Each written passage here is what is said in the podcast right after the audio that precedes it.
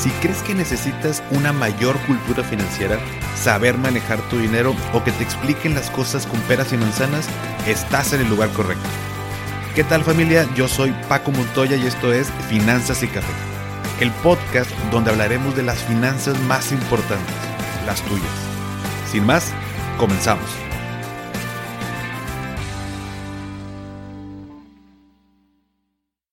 Hola a todos y bienvenidos de nuevo a Finanzas y Café. Espero como todos los lunes estén teniendo un excelente inicio de semana, ahora inicio de mes de junio.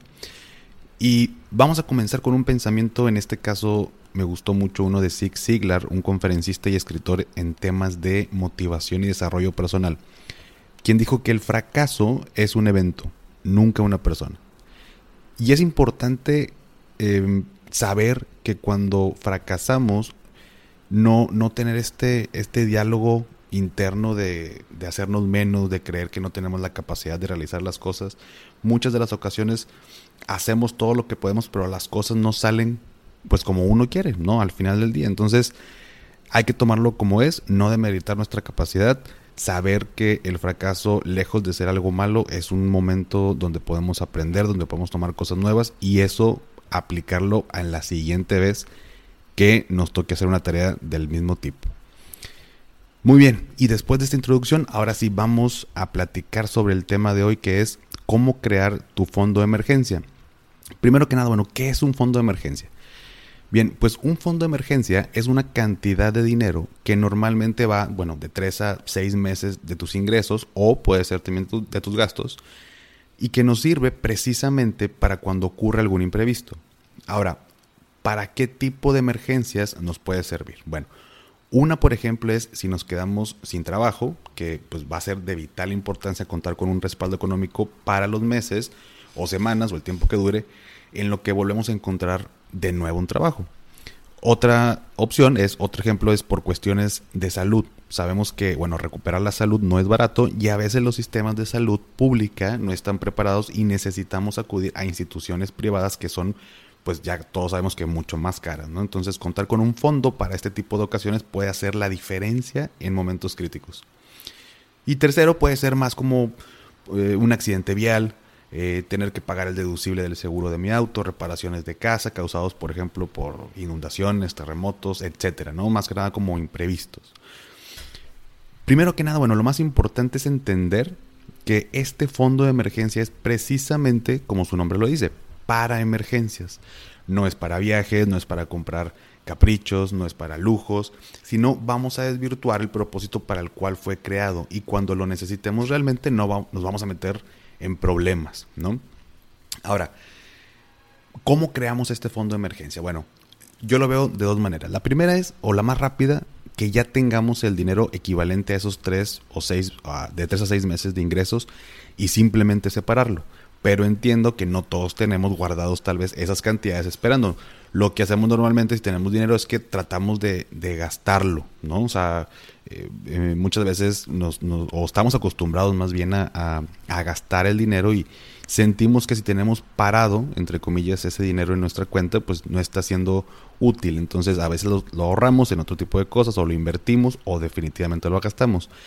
Y la segunda opción es crear un plan para irlo formando separando un porcentaje de tus ingresos. Esta segunda opción es la que te voy a explicar el día de hoy. Ahora, vamos a suponer que quiero crear en primera instancia un fondo de emergencia de tres meses de mis ingresos y planeo formarlo dentro de un año. De mis ingresos mensuales voy a separar el 25% para que vaya directamente a este fondo. Y así lo voy a ir haciendo mes tras mes y al completar el año habré formado un fondo equivalente a tres meses de mis ingresos.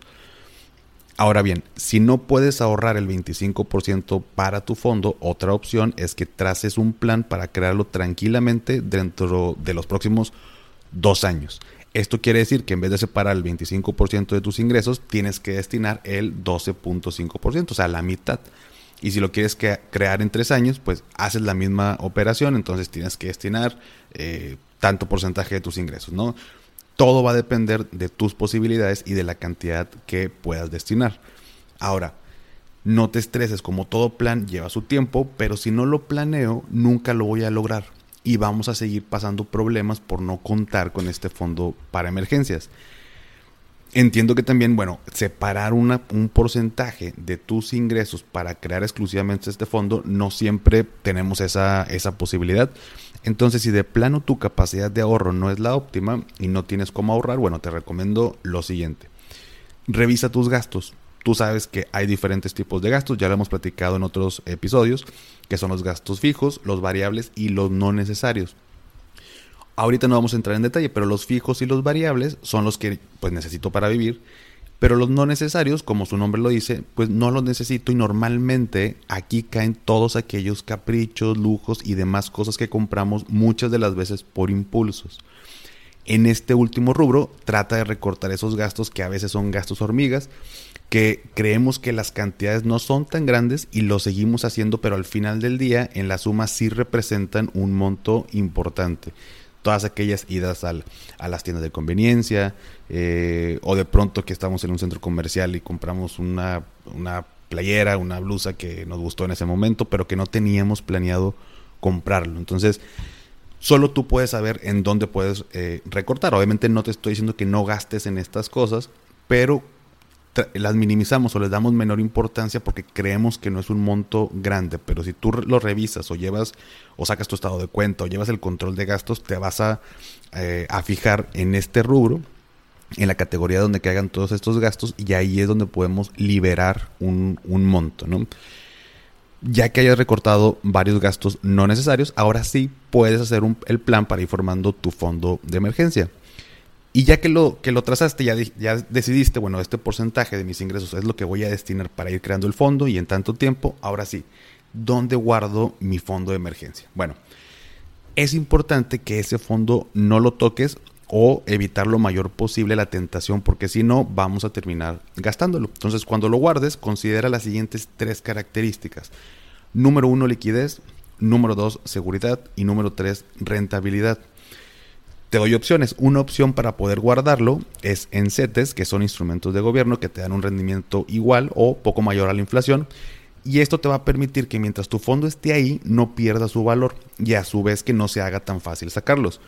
Este tipo de instrumentos o de opciones tiene seguridad y rentabilidad, más no tanta liquidez.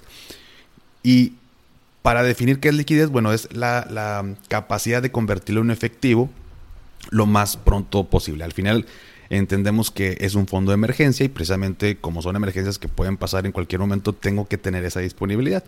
Entonces, si tú estás eh, consciente que, bueno, los CETES tienen ciertos plazos y, no te afecta o no te, no te quita el sueño tener tu dinero ahí, pues bueno, es una muy buena opción. Ahora, si consideras que quieres tener una mayor liquidez para tu fondo, otra opción es crear otra cuenta de banco específicamente para guardar ese dinero ahí cuidando que no sea la misma cuenta donde tienes, por ejemplo, pagos domiciliados o la misma cuenta corriente que utilizas para tus demás compras. Este tipo de opción no te da rentabilidad, pero sí te da una mayor liquidez y seguridad. Solo como consejo, bueno, revisa bien si te piden algún saldo mínimo o si existen comisiones y gastos que pudieran comerse pues, un poquito ese dinero, ¿no? Entonces, Recapitulando, bueno, tu fondo de emergencia debe ser de 3 a 6 meses de tus ingresos. Eh, número 2, si no lo tienes, tienes que crear un plan para lograrlo, si no, no lo vamos a hacer. Número 3, si no puedes ahorrar en estos momentos, revisa y recorta gastos no necesarios. Y número 4, guárdalo en un lugar que tenga eh, de preferencia liquidez, seguridad y rentabilidad. Recuerda que lo más importante es planearlo. Mientras no planeemos la creación de este fondo, no lo vamos a lograr y nos vamos a gastar el dinero en otras cosas. Hasta aquí, espero que te haya servido y si fue así me ayudarías mucho compartiendo el episodio para que más gente le ayude. Sígueme en Instagram como arroba finanzas y café y con mucho gusto platicamos por allá.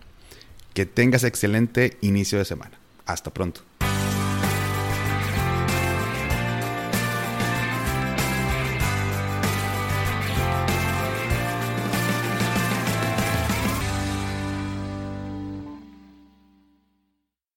Step into the world of power, loyalty and luck. I'm gonna make him an offer he can't refuse. With family, cannolis, and spins mean everything. Now, you wanna get mixed up in the family business. Introducing The Godfather at ChumbaCasino.com. Test your luck in the shadowy world of The Godfather slot. Someday, I will call upon you to do a service for me. Play The Godfather now at ChumbaCasino.com. Welcome to the family. No purchase necessary. VGW Group. Void where prohibited by law. 18 plus. Terms and conditions apply.